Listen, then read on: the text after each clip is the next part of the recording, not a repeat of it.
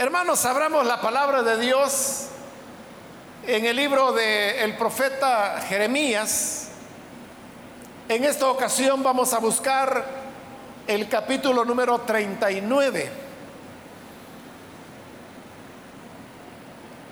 Capítulo 39 de Jeremías. Ahí vamos a leer unos versículos en los cuales vamos a reflexionar en esta oportunidad.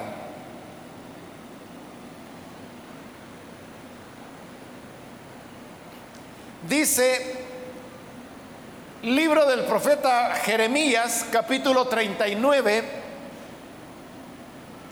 versículo 15 en adelante. Aún estaba Jeremías preso en el patio de la guardia cuando la palabra del Señor vino a él, ve y dile a Ebedmelech el etíope que así dice el Señor Todopoderoso, el Dios de Israel.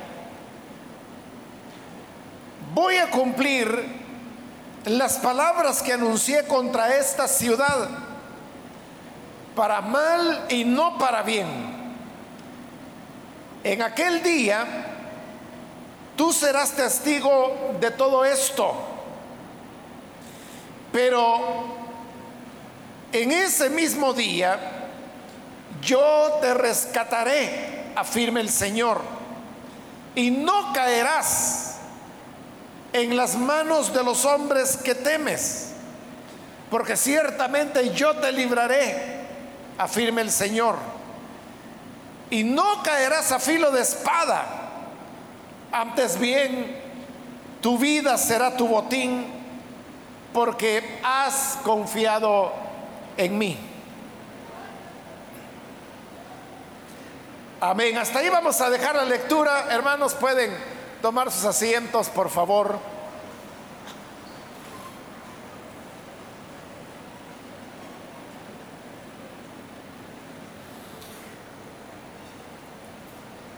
Durante muchos años el Señor estuvo enviando profetas al pueblo de Israel para hacerles un llamado al arrepentimiento, ya que ellos se habían alejado del Señor para servir otros dioses, para volcarse a la idolatría a hacer maldad los unos con los otros y a desobedecer en general la palabra del Señor.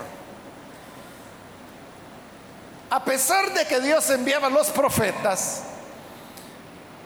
el pueblo no reaccionaba a los llamados al arrepentimiento que el Señor hacía. Y por el contrario, ellos maltrataban a los profetas como el Señor Jesús lo dijo tiempo después cuando eh, Él vino y Él mencionó que de los profetas que Dios había enviado, a unos les habían dado muerte, a otros los habían maltratado, y por eso es que en varias ocasiones Jesús dijo como cosas como, por ejemplo, Jerusalén, tú que matas a los profetas. Y en otra ocasión él dijo, no es posible que le den muerte a un profeta fuera de Jerusalén. Es necesario ir a Jerusalén para, como todos los profetas, ahí él mismo ser muerto. También en aquella parábola que contó el Señor acerca de, un hombre que tenía una propiedad agrícola y dice que la arrendó y se fue lejos. Cuando llegó el tiempo, cuando había que cobrar el alquiler, envió uno de sus criados, pero los arrendatarios lo golpearon y lo regresaron sin el arrendamiento, sin el dinero y todo golpeado. Entonces aquel hombre volvió a enviar a otro de sus criados y a este le golpearon en la cabeza. Envió a otro más y a este lo mataron. Y continuó enviando más de sus criados. A uno los lesionaban, a otro los mataban, hasta que finalmente dijo, bueno, voy a enviar a mi hijo, porque a él sí le van a tener respeto. Pero cuando aquellos arrendatarios vieron venir al hijo del propietario, dijeron, aquí viene el heredero, matémoslo. Y de esa manera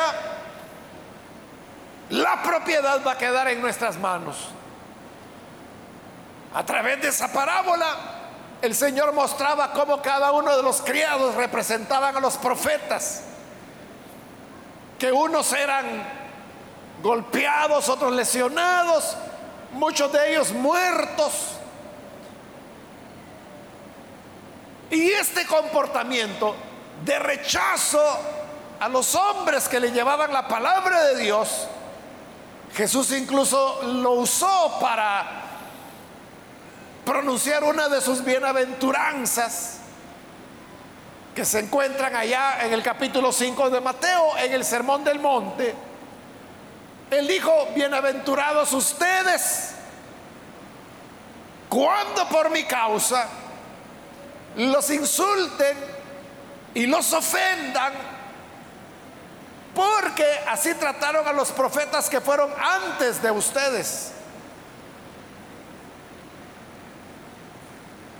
Entonces esa había sido la conducta y el trato que los israelitas habían tenido hacia los profetas. Jeremías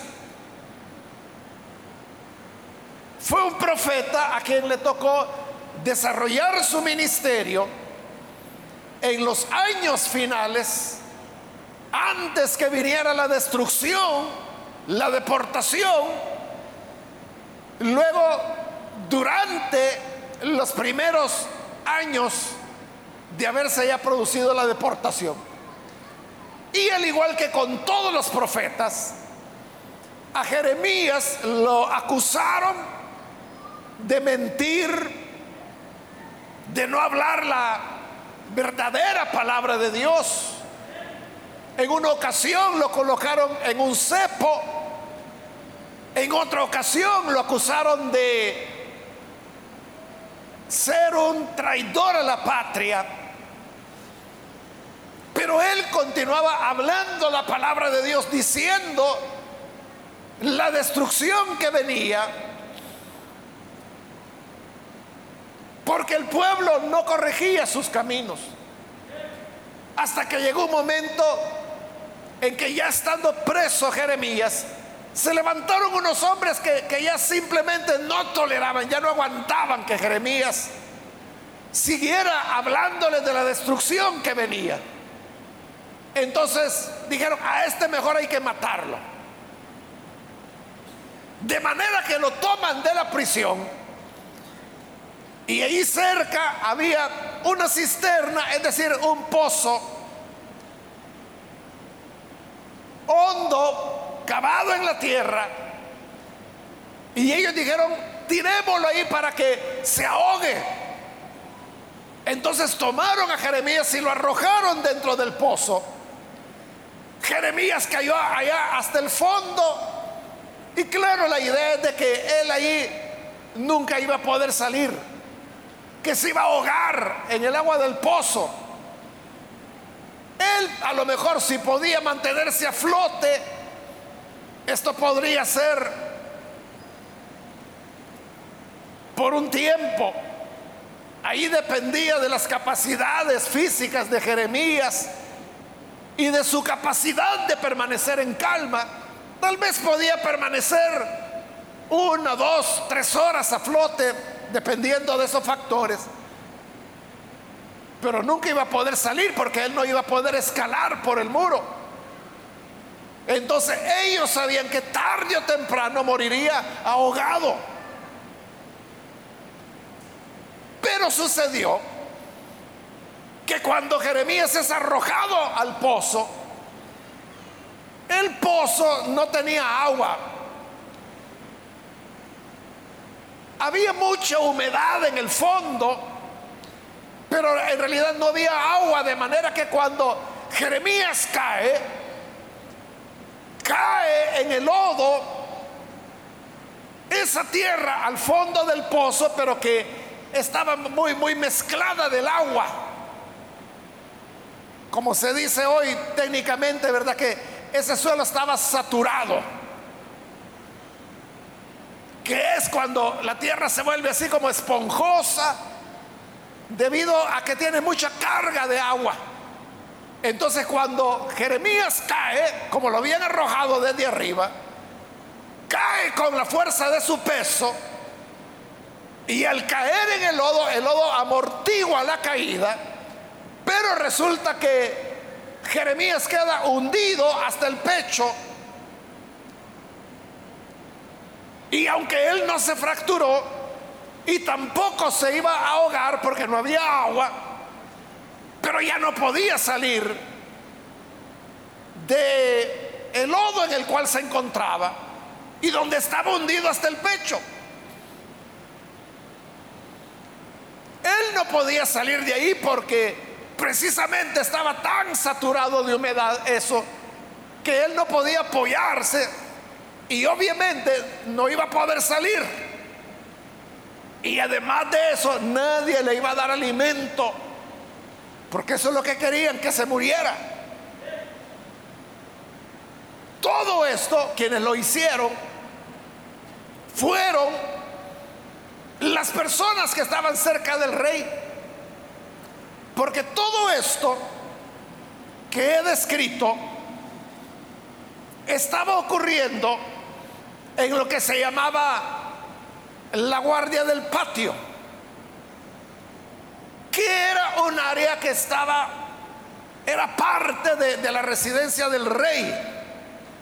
Entonces quienes habían hecho esto eran funcionarios del rey, eran parte de la nobleza, eran las personas que estaban gobernando y estaban gobernando mal, porque habían permitido que Israel se extraviara, como lo he resumido. Pero aquí viene lo increíble. Sucede que entre estos funcionarios había un hombre que se llamaba Ebed Melech. Dice la escritura que él era un etíope. Normalmente cuando habían extranjeros en funciones de gobierno, como era el caso de Ebed Melech, era porque eran esclavos. Habían sido tomados prisioneros en algún momento. Pero como yo le he explicado otras veces, cuando nosotros hablamos de esclavos, en lo que pensamos es gente que acarrea la leña, que recoge la cosecha, que acarrea agua, o que tienen tareas de cocinar. Pero no todos los esclavos eran para mano de obra sencilla como la que he descrito. Habían esclavos que eran altamente calificados. Había esclavos, por ejemplo, que eran historiadores como el caso de Flavio Josefo, que fue en su esclavitud que él escribió los libros que hasta el día de hoy conocemos. Había esclavos, administradores de empresas, como por ejemplo José en Egipto, que era esclavo, pero tenía una capacidad no solo para administrar la casa de su patrón, que fue donde comenzó, sino que después demostró capacidad para administrar la economía de un país que era una potencia mundial en esa época, Egipto. Había esclavos que eran médicos, había esclavos, como otro etíope al cual se hace referencia allá en el libro de los Hechos, que se nos dice que era un eunuco, y por el hecho de ser un eunuco, significaba que era un esclavo al servicio de la reina de Etiopía. Pero ese esclavo tenía las funciones de lo que hoy nosotros llamaríamos un ministro de economía. De igual manera, este etíope que estaba en Jerusalén, que, como le he dicho, se llamaba Ebed era esclavo, pero un esclavo muy competente. La Biblia no dice qué funciones eran las que él hacía de gobierno, pero era parte de los funcionarios del rey. Este hombre vio lo que habían hecho con Jeremías, que cruelmente lo habían arrojado al pozo y sabía que allá en el fondo Jeremías estaba hundido en el lodo y que iba a morir de hambre. Entonces él, valiéndose de que era un funcionario del rey, dice la palabra que vio que el rey estaba en una reunión, pero como él era su funcionario podía entrar y llegó hasta donde el rey estaba y le dice, mira rey, estos otros funcionarios que tú tienes han actuado con saña, con odio en contra de Jeremías y lo arrojaron en el pozo. Este Jeremías ahí va a morir porque si no hay pan en la ciudad, porque ya estaban rodeados por los caldeos. Ya Nabucodonosor había rodeado y tenía sitiada a la ciudad. El sitio de Jerusalén duró casi dos años antes que se rindiera delante de los ejércitos de Babilonia. Ya estaban así y todavía la gente no creía no recibía la palabra de Dios porque era lo que Jeremías por años, por años les había dicho, los caldeos vendrán, rodearán la ciudad, la van a destruir, pero arrepiéntanse y estas cosas no ocurrirán. Y la gente seguía desobedeciendo. Entonces ya estaban sitiados. Ya los caldeos habían conquistado todo. Todo Judá ya estaba conquistado. Ya de Israel no quedaba nada. Solo Jerusalén. Y todavía sí seguían rechazando al profeta y lo tenían en el pozo. Entonces este etíope, Ebedmelech, le dice al rey, esto no está bien. Porque lo están tratando cruelmente. Y el rey entonces entendió la situación. Era el rey Sedequías. Y entonces le dijo, bueno, toma, le digo, a otros tres hombres contigo, no vayas solo. Porque si vas solo te pueden hacer algo, pero toma a otros tres hombres contigo. Y ve, saca a Jeremías del pozo. Entonces Ebed rápidamente va, busca a esos tres hombres que a lo mejor eran guardias para que lo protegieran. Y dice que primero fue a los salones del palacio donde estaban las vestiduras. De seguro las vestiduras del rey. Y ahí buscó ropas viejas, las tomó, tomó una soga y se fue hasta el pozo donde había sido arrojado Jeremías. Le habló y le dijo, hey, Jeremías, hombre de Dios, te vamos a sacar. Y le arroja la ropa vieja y le dice, mira, eso póntelo debajo de tus brazos en los sobacos. Y le tira el lazo y dice, bueno, hoy ponte el lazo en tus brazos porque te vamos a levantar.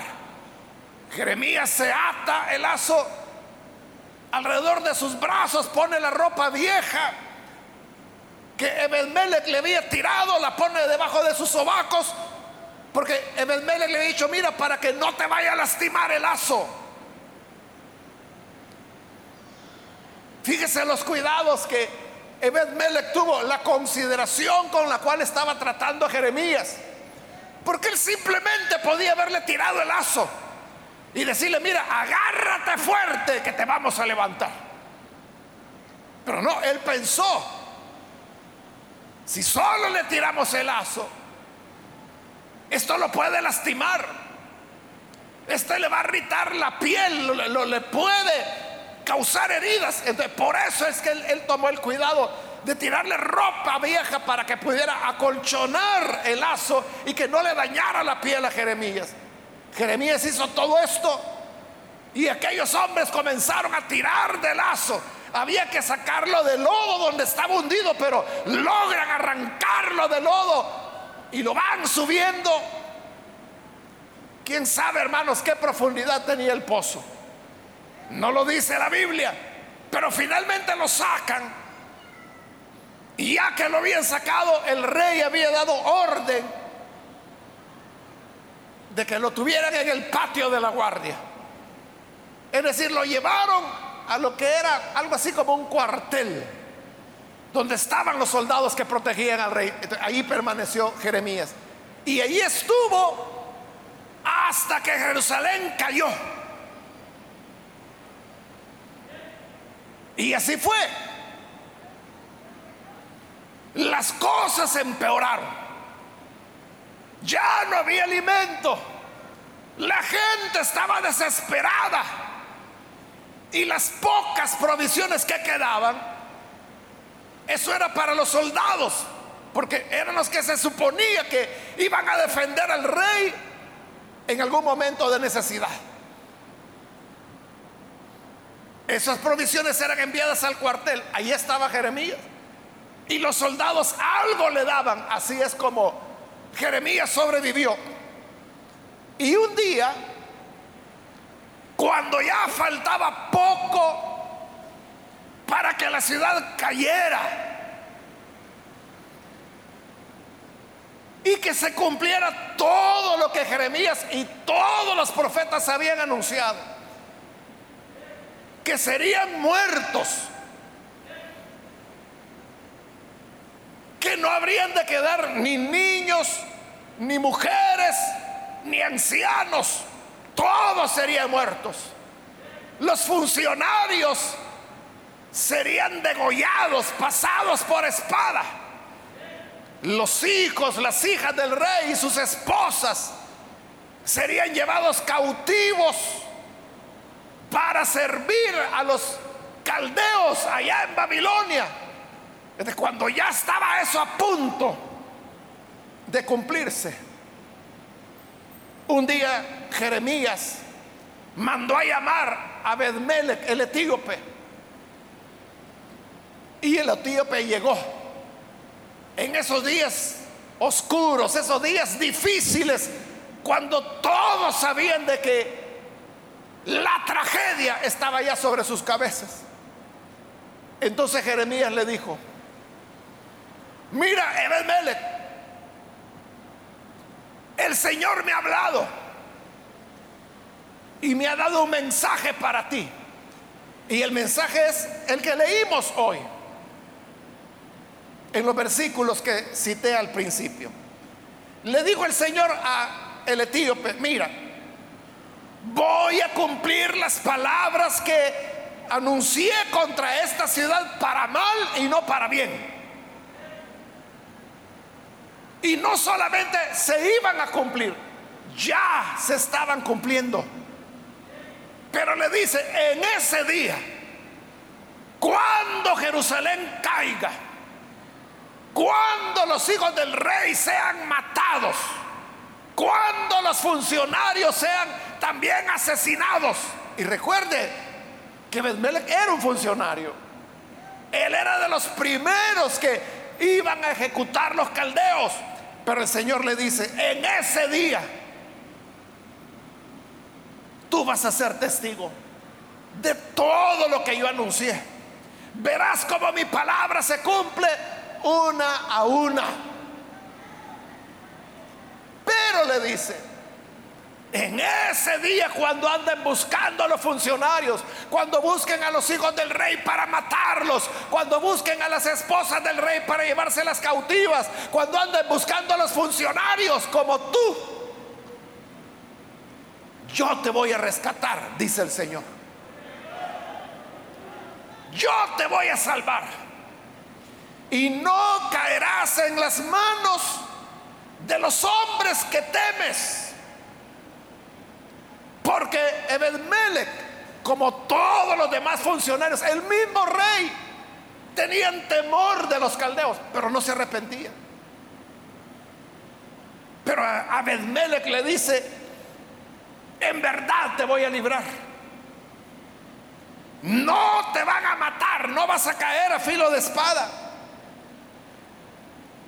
Tu botín será tu vida. No vas a perder la vida, vas a escapar. Y vas a escapar con vida.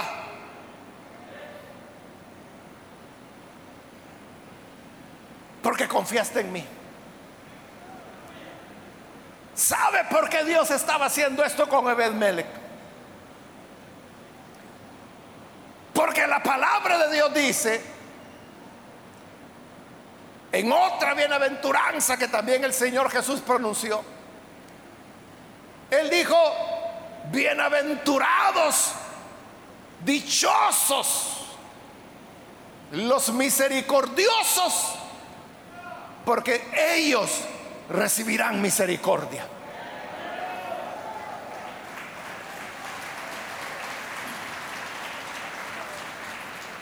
Eso es lo que el etíope Ebedmelech había hecho tener misericordia de, Jeremías. Como se lo dijo al rey, mira, estos hombres están tratando con crueldad a Jeremías. El hombre de Dios, el que había anunciado todo lo que ya estaba ocurriendo. Y Ebedmele dijo, eso no está bien. Este es un hombre de Dios. Este Jeremías no tiene la culpa de haber dicho lo que Dios quería que se dijera. Hay que salvarlo. Y por eso es que Ebedmelech fue, suplicó por él al rey. Trató con ternura al profeta, lo sacó del pozo, lo llevó al cuartel. Ahí nadie lo iba a tocar ya. Y él sabía de que, aunque sea ración de soldado, pero algo iba a poder comer Jeremías. Y así fue. Entonces, él había mostrado misericordia. Fue el único. Es que esto es increíble, hermanos. Es lo que el Señor dijo allá en Juan capítulo 1. A los suyos vino, hablando de Jesús. A los suyos vino y los suyos no lo recibieron. Jeremías profetizaba para el pueblo de Dios, para los israelitas. Y Ebedmelech, él era etíope, él no tenía nada que ver con eso. Él no era circuncidado, él no sabía nada de la ley de Moisés, él era extranjero. Y resulta que los que sí eran israelitas, los que sí eran pueblo escogido, los que sí eran descendientes de los patriarcas, los que sí eran miembros del pacto que Dios tenía, los que sí eran parte del culto, los que sí tenían las escrituras, resulta que son los crueles que lo quieren matar. Pero este que era pagano, que era extranjero es la única, la única persona que tuvo misericordia de Jeremías y lo salvó. Es igual que la parábola que el Señor Jesús contó, que nosotros la conocemos con el nombre de el buen samaritano. El hombre es asaltado y lo dejan agonizando en el camino. Pasó un sacerdote, sacerdote. No estamos hablando ni siquiera de un israelita, sacerdote. Y se hizo el loco. Luego venía un levita, que eran los asistentes de los sacerdotes. Se hizo el loco también. Y luego venía un samaritano. Samaritano, él no era israelita. Menos sacerdote, menos levita. Era extranjero. Pero cuando vio al hombre agonizando, dice que tuvo misericordia de él. Se detuvo, lo auxilió, le curó las heridas, lo vendó con vino, con aceite y como que si fuera poco, lo coloca sobre su cabalgadura, lo lleva al mesón más cercano, ahí cuida de él.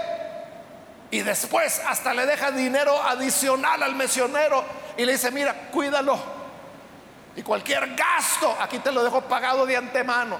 Si acaso gastara más, yo ya voy a regresar de mi viaje. Cuando regrese, te voy a pagar lo que te debe. Ahí tenemos a otro hombre haciendo misericordia. Pero ¿quién era el hombre? Un samaritano. Entonces, este pasaje lo que nos enseña es la importancia de que nosotros hagamos misericordia. Que nos compadezcamos de los que sufren. Que nos compadezcamos de los que hoy tienen dolor. Que nos compadezcamos de los que sufren desgracias de los despreciados, como Jeremías era despreciado, de los condenados a muerte, como Jeremías estaba condenado a muerte. Hacer lo que esté a nuestro alcance, lo que sea posible, pero hacer algo, todo esto se hace, hermanos, porque hay un verdadero amor. Porque el amor está en la persona. Entonces, a quien ayudamos puede ser una persona eminente como Jeremías, un hombre de Dios, un profeta.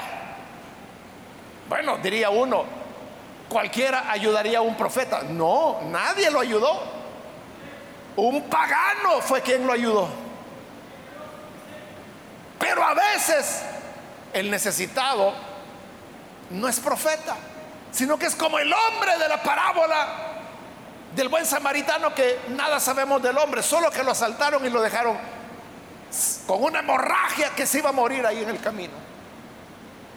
Era un desconocido, pero era un ser humano. Y lo que el samaritano experimentó fue compasión. Sintió compasión del hombre. La clave entonces, hermanos, es que uno pueda ser compasivo. Compasivo con todas las personas. Compasivos con los niños, con los jóvenes, con los ancianos. Compasivos con los desempleados compasivos con los enfermos, con los desorientados que han cometido tantos errores en su vida. A veces son pecados los que han cometido. Pero aún los que cometen pecados, porque uno podría decir, este como ha vivido en desobediencia, pues está cosechando lo que sembró. Es cierto, pero eso no quita la compasión que hay que brindar. Si no recordemos esa otra parábola que popularmente se conoce como la parábola del hijo perdido. Este hijo se mostró irrespetuoso hacia su padre. Lo que le interesaba de su papá era el dinero que le podía dar. Y cuando le dio el dinero, dice que se fue lejos. ¿Y qué fue a hacer? A vivir perdidamente. Más adelante, al final de la parábola, el hermano mayor de este hijo perdido le dijo a su papá, mira, este tomó tu dinero y se fue a malgastarlo con borrachos y con prostitutas. Eso era el hijo, el hijo perdido. Todo el dinero que tenía, ¿para qué lo usó? Para meterse con un montón de prostitutas. Para estar con sus amigos borrachos. Es decir, el dinero se lo acabó. En borracheras y en prostitución. Hasta que se quedó sin nada. Entonces él dijo, mejor voy a regresar a casa. Porque en la casa de mi padre, hasta el más pequeño de los sirvientes tienen abundancia de pan. Y yo que soy hijo, estoy aquí anhelando comerme la comida de los cerdos. Y dice la Biblia que ni eso le daban. Total que decidió volver. Al volver, era un hijo que volvía derrotado, pobre, avergonzado, porque su vida le había dedicado fervorosamente a las borracheras y a la prostitución. Era el momento para que su padre le dijera, ¿lo viste? Es lo que te dije tantas veces. ¿Por qué no me escuchaste?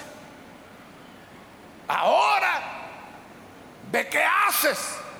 Yo te di la parte de la herencia que te correspondía. Con eso pudiste haber comprado tierras, pudiste haber comprado ganado, pudiste haber prosperado, pudiste haberle dado trabajo a otros hombres, sostener muchas familias. Pero no, este lo que quería era prostitutas malolientes, borrachos vulgares. Hoy, ahí ve qué haces. Eso pudo haberle dicho el padre. Pero no. Dice que cuando el papá lo vio, que venía de lejos, sintió misericordia en su corazón. Sintió compasión. Por eso es que la Biblia dice que la misericordia triunfa sobre el juicio. Porque el juicio lo que dice es, es su merecido. Él se lo buscó. Hizo mal. Hoy que saborea el mal que recibió. Eso dice la justicia, eso dice el juicio. Pero la Biblia dice, la misericordia triunfa sobre el juicio. Entonces aquel padre se sintió conmovido, se le rompió el corazón cuando ve a su hijo venir en harapos, descalzo, pobre, sin nada, y sale corriendo. Y aquel hijo hasta ya había preparado las palabras que le iba a decir. Y comenzó a decirle, Padre, lo reconozco, he pecado contra Dios y contra ti, y ya no soy digno ya no soy digno de llevar tu apellido, ya no soy digno de que me llamen tu hijo, pero no he venido a reclamar mi posición de hijo, a lo que he venido es a pedirte que me des trabajo como esclavo. Y el padre no lo dejó hablar porque se le tiró encima y comenzó a besarlo y no paraba de besarlo. Esa es la misericordia.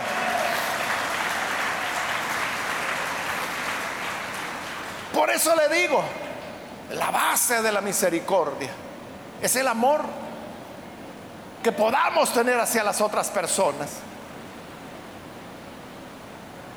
Hermano, la, la gente, incluso la gente no cristiana, usted ha oído que tienen un refrán, un dicho, que dice, la vida da vueltas.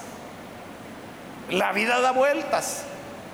Y hay personas que le añaden un poco más y dicen, la vida da vueltas. Hoy estamos arriba, mañana vamos a estar abajo. Y eso la gente lo dice porque ha observado que eso ocurre. Entonces, cada uno de los que estamos aquí, un día, no sabemos cuándo, no sabemos cómo y no sabemos por qué, pero un día todos vamos a necesitar compasión. Que alguien tenga misericordia de nosotros.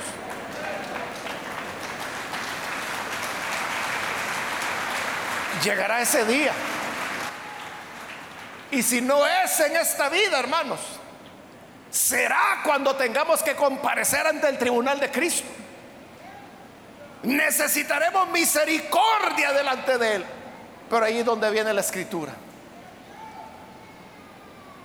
Y dice, dichosos, dichosos los que hicieron misericordia. Porque el que hace misericordia recibirá la misericordia. Es lo que Dios le está diciendo a Bedmelech allí. Mira, a todos los funcionarios como, como tú, los caldeos les traen hambre, a ustedes los van a buscar y los van a matar. Y los van a matar a todos. Pero tú, Ebedmelech, a ti no, yo te voy a rescatar. Yo te voy a salvar la vida. A ti no te van a, a matar. Y tú vas a poder escapar. Y tu recompensa será tu vida. No vas a poderte llevar nada del palacio. No podrás llevarte ni dinero, ni vestidos, nada. Pero te llevas lo más importante, la vida. ¿Por qué? Porque Él había hecho misericordia. En cambio, el que no hace misericordia, la Biblia dice, juicio sin misericordia se hará a quien no tenga misericordia. Así que todos debemos ser misericordiosos hacia el desobediente, incluso hacia el rebelde, hacia el pecador, hacia el malo. Tener misericordia de los seres humanos. Y cuando somos misericordiosos, Dios será misericordioso en su trato con nosotros. Vamos a cerrar nuestros ojos.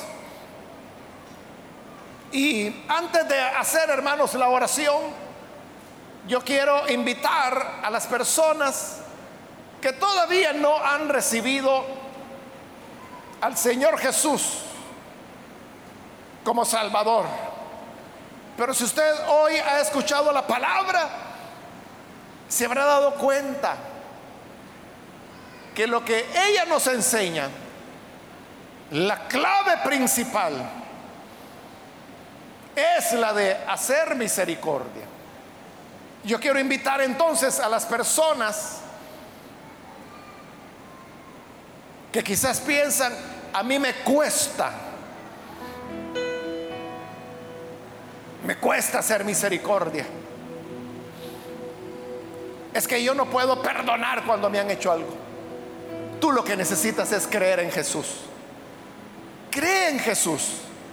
Y cuando recibas el perdón de parte de Dios, tu corazón quedará habilitado para ser misericordioso con los demás. Invito entonces, si hay con nosotros algún amigo o amiga que necesita recibir al Señor Jesús, ahí donde se encuentra, Póngase en pie en señal que desea recibir al Hijo de Dios. Y vamos a orar por usted. Muy bien, aquí adelante hay una joven que Dios la bendiga. ¿Alguien más que necesita recibir al Señor? Puede ponerse en pie, queremos orar por usted. Alguien más que necesita venir al Hijo de Dios. Póngase en pie. Queremos orar por usted. Es el momento para hacerlo. Hay alguien que lo hace. Alguien más póngase en pie. Jesús lo que quiere es perdonarle. Jesús lo que quiere es mostrarle toda la compasión, toda la misericordia, todo el amor que Él tiene para ti. Y cuando experimentamos esa bondad de Dios, allí es cuando podemos ser misericordiosos con los demás. ¿Hay alguien más puede ponerse en pie? Venga hoy, reciba al Señor. También quiero invitar si hay hermanos o hermanas que se han alejado del Señor, pero hoy necesita reconciliarse, también puede aprovechar, póngase en pie en este momento y oraremos por usted. Aquellos que se reconcilian pueden hacerlo ahora. Muy bien, aquí hay tres personas que se han puesto en pie, que Dios las bendiga. De este lado hay otro hombre, que Dios lo bendiga. Alguien más que necesita reconciliarse y practicar la misericordia. Póngase en pie. No olvidemos que en la manera como tratamos a los demás, así seremos tratados. Si somos fríos con las necesidades de las personas, frialdad recibirás cuando tú tengas necesidad. Si eres indiferente con el sufrimiento de los demás, indiferencia será la que recibas cuando tú sufras. Si te burlas del mal ajeno, se burlarán de tu mal cuando llegue a ti. Pero si somos compasivos, si somos misericordiosos, recibiremos compasión y misericordia. Alguien más que necesita recibir al Señor, póngase en pie. O si se reconciliará, póngase en pie. Esta es ya la última llamada que estoy haciendo. Vamos a orar. Pero si hay alguien más, aproveche esta última llamada.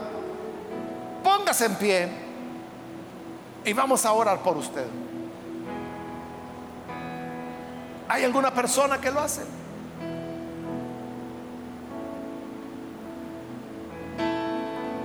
A usted que nos ve por televisión, quiero invitarle para que se una con estas personas que aquí están recibiendo al Señor. Ore con nosotros. Señor, gracias te damos por tu palabra, porque ella nos otorga grandes lecciones.